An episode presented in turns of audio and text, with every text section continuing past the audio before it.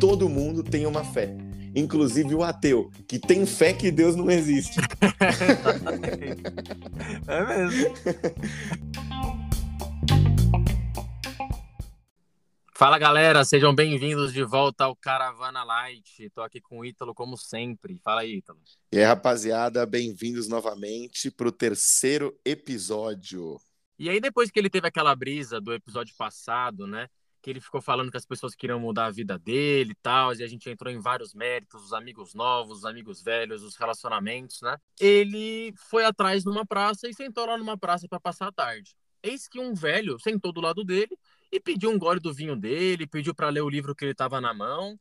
Lembrando que era um velho aleatório, né? Absolutamente ninguém ali. Aliás, lembrando também que o, o rapaz já tava puto, né? saindo da cartomante com aquela cara de poucos amigos, pensando nas amizades e tal, até que decide ficar sozinho e fica com aquele incômodo de uma pessoa tentando entrosar, sendo que nem conhece ele nem nada. Ele fala: Me dá esse livro aqui que eu quero ver. E aí o Santiago dá o livro na mão dele e o Santiago fala: Ah, esse velho aí não deve nem saber ler. E aí o velho falou o seguinte, e aí vai ser o trecho que a gente vai tratar desse episódio, ó. Segue aí o, o trecho para vocês. Mas o velho queria conversar de qualquer maneira. Perguntou que livro o rapaz estava lendo. Ele pensou em ser rude e mudar de banco, mas seu pai havia lhe ensinado o respeito pelos mais velhos. Então estendeu o livro para o velho, por dois motivos. Primeiro, não sabia pronunciar o título. E segundo, se o velho não soubesse ler, ele mesmo mudaria de banco para não se sentir humilhado. Ora, disse o velho, examinando o volume por todos os lados, como se fosse um objeto estranho. É um livro importante, mas é muito chato. O rapaz ficou surpreso. O velho também lia e já lera aquele livro. E se o livro era chato como ele dizia, ainda dava tempo de trocar por outro. É um livro que fala o que quase todos os livros falam, continuou o velho, da incapacidade que as pessoas têm de escolher seu próprio destino, e termina fazendo com que todo mundo acredite na maior mentira do mundo. Qual é a maior mentira do mundo? indagou surpreso o rapaz. É esta. Em determinado momento de nossa existência, perdemos o controle de nossa vida e ela passa a ser governada pelo destino. Essa é a maior mentira do mundo. Tá aí mais um trecho pesadíssimo que o Franquito acabou de ler. Pouquíssimos parágrafos que explicam algo muito, muito delicado. Eu tinha conversado com o Franco um pouco antes desse, desse episódio começar, da gente começar a gravar, sobre o quão é frágil a gente tratar sobre esse tema, porque muitas pessoas têm opiniões e outras nem tanto. E eu acho que talvez eu seja essa pessoa, não tenho uma opinião decidida. Talvez o Franquito consiga começar melhor por acreditar em algo mais sólido, mas ainda ainda entendo que existem muitas vertentes e a gente pode trabalhar muito disso. Eu acho que é a primeira vez aqui no podcast que eu vou dar minha opinião de verdade. Assim. E eu não sou muito fã do, do, do conceito destino. Eu não gosto de, de imaginar que minha vida não está nas minhas mãos. Acho que isso gera um pouco de ansiedade, gera um pouco de insegurança. Eu gosto de tratar a vida como se eu pudesse escrever ela do começo ao fim. Mesmo sabendo que eu não vou ter controle sobre tudo que está ao meu redor. Mas tem uma postura que eu gosto muito de tomar na minha vida, que é que, apesar de que eu não seja nem sempre o problema, eu serei 100% das vezes a solução. Porque eu não posso colocar a solução da minha vida na mão dos outros. Caso contrário, o problema pode acabar não sendo solucionado. E no final das contas, se ele não for solucionado, a responsabilidade nem será minha. Então, eu acho que o destino existe, mas quem escreve o meu destino sou eu. Eu estou todos os dias ao acordar e ao fazer todas as tarefas que eu faço da minha vida escrevendo o meu destino. Então, um exemplo rápido. Pô, se eu tô todo dia estudando inglês, eu tô construindo de uma certa forma o meu destino. Eu não sei exatamente aonde isso vai me levar. Eu sei que falar inglês eventualmente vai me abrir portas no emprego, um novo amigo, um país que eu vou visitar. Então eu sei que o inglês ele tá abrindo portas para mim, mas eu não sei exatamente para onde ele está me levando. Mas quem está escrevendo essas páginas sou eu. Sou eu que estou todo dia ali estudando aquele idioma e aquilo vai me levar a algum lugar. Eu não, não sei exatamente até que ponto eu acredito nisso que eu estou falando, mas eu uso isso. É mais uma filosofia. Né? Exato, eu uso isso no meu dia a dia porque para mim funciona. Para mim, eu, eu fico confortável, eu fico seguro que a minha vida está na minha mão. Então eu falo isso pra galera, meu, se meu sonho é ser presidente da república, eu vou ser presidente da república. O ponto é que eu não estou predestinado a ser alguma coisa. Eu vou buscar ser aquilo que eu quero ser.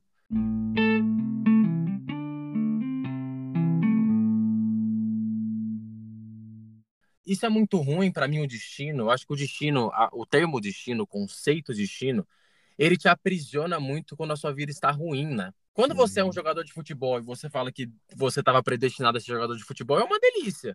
Agora, o ruim é quando você é uma pessoa que é pobre ou que está passando por uma dificuldade. E se você coloca tudo isso na mão do destino, eu acho que é muito impotente, sabe? Você não, não se sente ator principal da sua vida, e sim um ator coadjuvante. Ô, ô, Franco, mas você entende que existe também um ponto aí, que é a questão da frustração com as próprias decisões? Uma pessoa que ela se coloca como protagonista e o tempo inteiro pessoa ativa nas consequências daquilo tudo que acontece na vida, quando as coisas dão errado, elas se frustram mais do que aquelas que acreditam no destino. Você não acha isso? Eu tenho uma postura muito muito ambiciosa e confiante de mim mesmo. Então, quando as coisas para mim, de novo, né, dão errado, eu tenho uma postura de não, tudo bem, eu vou tentar outra vez e vai dar certo. E se nessa outra vez que eu tentar e der errado, eu vou tentar mais uma vez. Então, é, pela minha esse é um ponto interessante. É, esse é um ponto muito interessante. Pela minha experiência, eu nunca cheguei, acho, num momento que eu me frustrei 100% e falei, não, agora... Esse é o ponto. Agora... esse é o ponto, era aí que eu queria chegar numa situação em que você realmente falasse: ah, meu Deus, aqui não depende mais de mim, tá ligado? E como é, você não... lida com isso? É, é, esse não... é um ponto muito interessante. Você entendeu? Já, já se sentiu assim? Já, já. E, e, é justamente nesse ponto em que eu largo mão de acreditar que eu tomo conta do meu destino, entendeu? Aliás, de que exista ou não destino. Porque, olha, olha que interessante, tudo isso que você falou mostra, tipo, lados em que a gente consegue controlar. Mas, tipo, eu me pego muito nos momentos que a gente perde o controle da situação, que a gente realmente sente que uma força superior a nós mesmos conseguiu dominar as nossas atitudes e, e, as nossas. Sabe, eu não sei explicar. É como se realmente você sentisse, é uma questão de feeling mesmo, você sentisse que existe, que exista algo ao seu redor que está dominando a parada e que já não depende mais de você. E aí, em algum momento, em alguma situação da sua vida, quando você se convence de que você de fato deve largar essa responsabilidade, essa necessidade de protagonismo, as coisas vão lá e acontecem do jeito que você mais pedia quando tentava controlar. Você já se encontrou nessa situação ou não? Mano, acho que não. Pô, não acredito, velho. Você queria muito alguma coisa. E aí você coloca isso na sua cabeça, você fala, eu quero, eu quero que isso aconteça. E aí você, você fala assim, quer saber? Eu não quero mais fazer isso. E aí, do nada, as coincidências da vida te, começam a articular tudo isso para você. E, tipo, como lidar com isso se não acreditando numa força maior? Ou como você foi responsável pela construção do seu destino se isso aconteceu justamente no momento em que você deixou de ser protagonista dessa parada?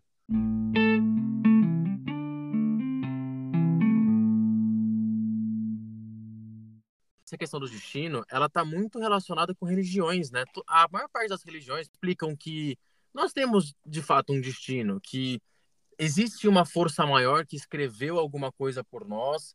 É, é, é, um, é um ponto muito frágil, né, de se tocar. A gente está aqui discutindo e é muito difícil, é muito delicado. Eu acho que isso fica mais mesmo no âmbito da opinião e da filosofia. É exatamente isso que você falou. Aqui, nesse momento, a gente não está discutindo é, fatos, como a gente discutiu nos dois primeiros, né? A gente está discutindo crença, e destino é crença. A fé é uma crença, a, a, a, falar sobre destino, falar sobre todos esses pontos são crenças. Esse é o ponto. Para você, funciona melhor acreditar que não existe destino, acreditar no, no nosso controle. E para outra pessoa, há de escolher aquele que deixa o destino e as coisas acontecerem e sempre lidou muito bem com isso. É que é confortável acreditar no destino, né? Eu acho que existe um conforto também, uhum. mesmo que, que para mim é, é, confortável não acreditar em destino. É que o confortável tem, tem é. duas é. conotações, né, nesse, nesse sentido. Qual delas você está levando? No sentido de que você pode sentar no banco do passageiro e aproveitar a viagem, entendeu? Uhum. É quando você tem uma fé muito grande, você tá tranquilo também Quando, é que eu não tenho essa fé, mas as pessoas que têm, elas têm uma paz enorme. Então, fugindo um pouco do assunto, as pessoas que é, têm essa fé de que, poxa, elas vão morar no paraíso, elas vão reencarnar, no caso dos espíritas, ter essa fé é muito confortável, porque você fala, tá tudo bem, né? Por exemplo, nesse, nesse exemplo que eu tô dando, o medo da morte ele some. Se você tem certeza que você vai reencarnar, se você tem certeza, por exemplo, que você vai viver no paraíso, tá tudo bem, entendeu? O medo da morte ele acaba. E aí, trazendo esse exemplo pro destino, quando você tem certeza que a sua vida está escrita e que você tem fé nisso, que você tem fé no destino, tá, tá tudo bem. Você pode ir no banquinho do passageiro e literalmente aproveitar a viagem. Pensando nisso agora que você falou, sabe o que me veio na cabeça? De que talvez as duas opiniões elas consigam dialogar. Porque talvez, pensando e acreditando no destino e de que está tudo sob controle, que as coisas vão acontecer da forma com que devem acontecer, você acaba tirando um fardo, uma, aquele sentimento de, de culpa. Você consegue entender? Uhum. E aí, com isso, você consegue, de forma mais natural e mais confortável, nessa na conotação que você falou sobre conforto, de ser mais confortável, fazer aquilo que você tem controle de fazer. Que canaliza exatamente na crença das pessoas que não acreditam no destino e sim nas suas ações. Você vê como elas estão muito mais próximas do que a gente imagina? Uhum. Então, por exemplo, você é o cara que não acredita no destino. Então, você está totalmente engajado em fazer as coisas acontecerem. E eu sou o cara que acredita no destino, confiei naquilo que o universo vai me trazer de alguma forma e simplesmente tamanha a minha crença nisso que eu ajo como se já tivesse acontecido. No final, são duas pessoas pensando diferente, mas fazendo as mesmas coisas. Como eu posso dizer, a prática e a ação ela é a mesma. Tipo, assim como você acredita que praticando e todos os dias ali, exercendo e etc., vai conseguir alcançar o seu objetivo, eu, de forma contrária, acredito que aquele objetivo já está destinado a mim. E por isso eu posso tranquilamente fazer aquilo que eu estou fazendo hoje. Porque eu estou me preparando para que esse dia chegue, entendeu? São duas pessoas fazendo a mesma coisa. Sim, mas com, com cabeças completamente diferentes, né? Exato, com filosofias diferentes, né? Por exemplo, você é um técnico de futebol e você precisa vencer a partida. No fundo, eu estou usando uma estratégia e, e você está usando outra, mas com o mesmo objetivo. Ambos, entendeu? Uhum. É como se a gente estivesse usando vias diferentes mesmo. Para atingir o mesmo objetivo. Para atingir o mesmo objetivo. E aí vão se conflitando, quando na realidade estão os dois com o mesmo obje objetivo que é alcançar aquilo que deseja. É. De formas diferentes. É engraçado isso. É, eu acho que um é pela fé, que é isso que você falou, e outro é pela fé também, né? Mas pela fé sobre caminhos diferentes, acho que é isso, realmente. Uhum, a questão do, do, do, protagonismo. Né? Porque a verdade é que eu tenho fé nessa postura que eu adoto na minha vida, queira ou não, não deixa de ser uma fé.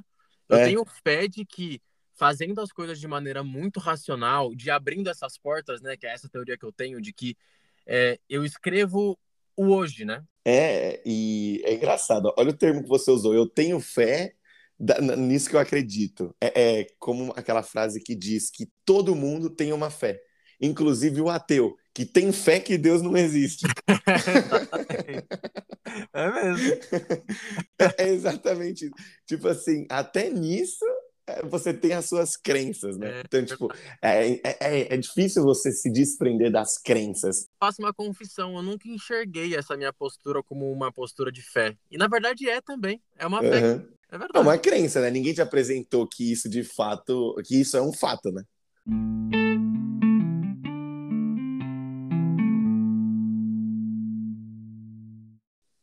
Tem uma coisa sobre esse assunto que me vem muito à cabeça quando a gente pensa em destino, é sobre a lei da atração. Você Boa. consegue explicar para a galera aí o que, que é a lei da atração? Não, eu entendo que a lei da atração, aos leigos, a gente pode chamar de fé. Porque a lei da atração ela é aquilo que a religião entende como a fé. Então é aquilo, é aquilo que você acredita fielmente que vai vir para você simplesmente no emitir da, da palavra, na crença, na figuração da imagem daquilo acontecendo, né? do pensamento, da, de tudo aquilo que é manifestação de, de opinião e de, de crença. Vai acreditar fielmente. De acreditar fielmente de que aquilo vai. E por meio da lei da atração, você consegue fazer aquilo acontecer. Que para os leigos nada mais é que a fé. Né?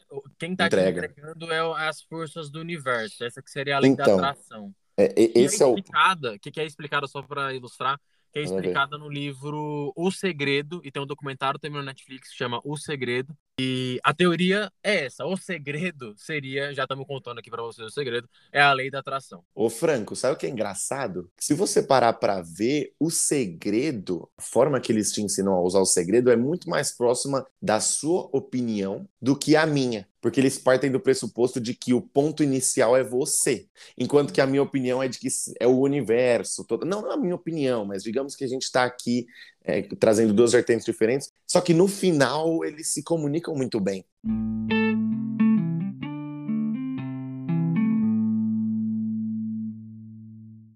Franco, eu lembrei de quando eu fui numa palestra que falava sobre essa questão de filosofia, física quântica e também, dentre os temas, a questão da lei da atração. E a moça, ela explicava muito da, do porquê da lei da atração não funcionar para muita gente. Então é que aquele papo das pessoas falarem que tem muita fé de que uma coisa vai acontecer e no final todo mundo ficando pra cara dela e dando risada, né? Putz, e aí, cadê? Você não falou que tal coisa que arrumar um marido, que não sei o quê, e no final não apareceu?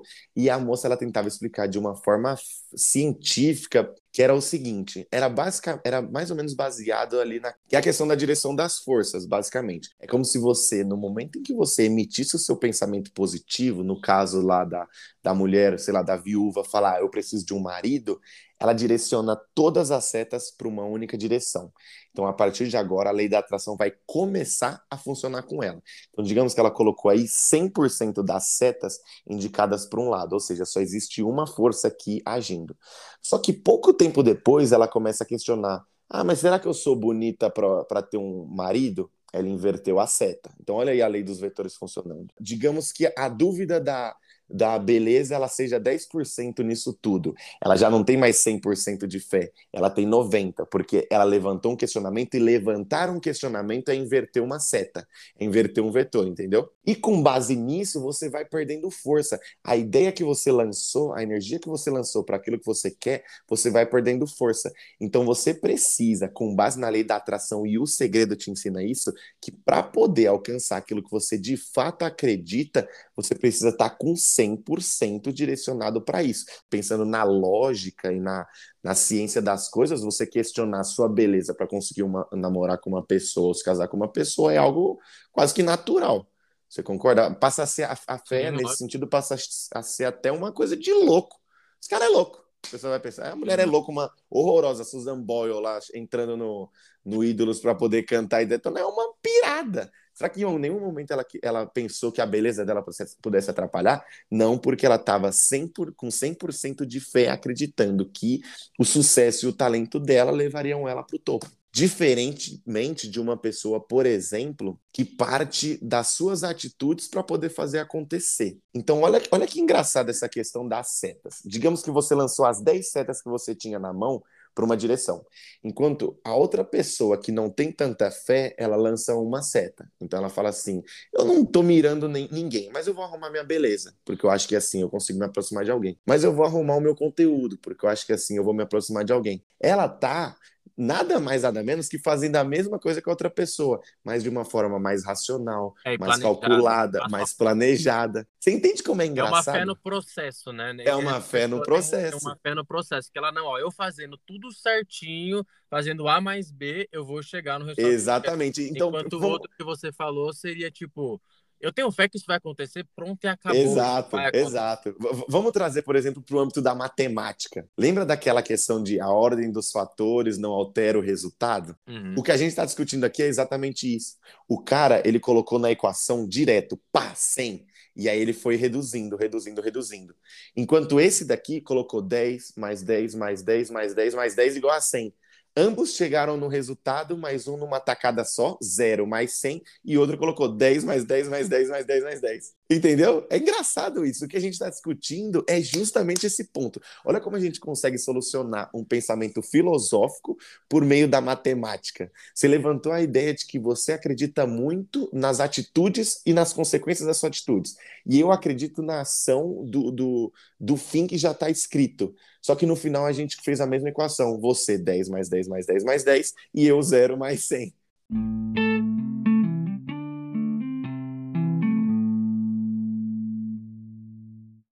Esse ponto que a gente está falando é interessante porque, por exemplo, eu acabei de mencionar a questão da matemática e da filosofia e da física, etc., e quanto elas podem estar juntas.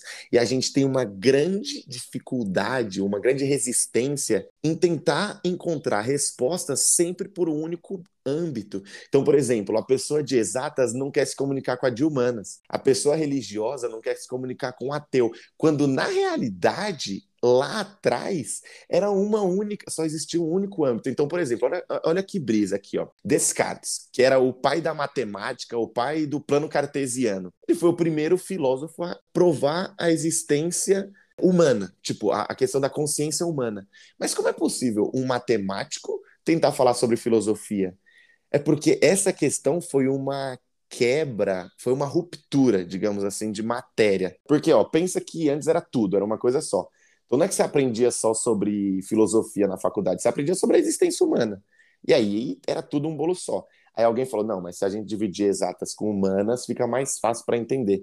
Só que quem estudou de um lado deixou de estudar do outro. Aí dentro de humanas, o cara falou: vamos criar direito, filoso é, direito filosofia, história é, comunicação, etc. E foi se dividindo, até que ninguém se comunicou com mais nada e as respostas que antes a gente conseguia ter, a gente já não tinha mais, entendeu? Justamente por conta dessa ruptura. O ponto é, não necessariamente a gente deva encontrar na nossa vida respostas com base numa única ótica. Então não busque entender a fé simplesmente pelo âmbito da religião. Não busque entender a fé simplesmente pelo âmbito da ciência. Até porque elas podem se comunicar. Assim como um dia Descartes explicou o plano cartesiano e a fucking existência do ser humano e de Deus. Porque a gente fez assim, né?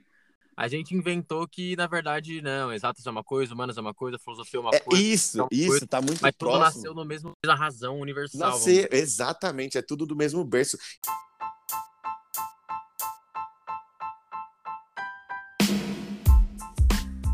E agora é aquele momento do para tudo. Para tudo, porque a resenha, a resenha hoje foi muito boa, mas ela precisa acabar, e ela precisa acabar para que você comece, como sempre, a fazer a sua resenha na sua casa e sempre com a gente também nas redes sociais. E por hoje é só, galera. Sempre para variar no auge da filosofia e da reflexão. Eu acho que um bom filme ele sempre acaba na melhor parte. E nosso podcast nunca é diferente. Não adianta acabar na parte sem graça, vamos acabar na parte boa. E eu espero vocês, a gente espera vocês no próximo episódio. Valeu, galera. Tamo junto, rapaziada, e acompanha a caravana.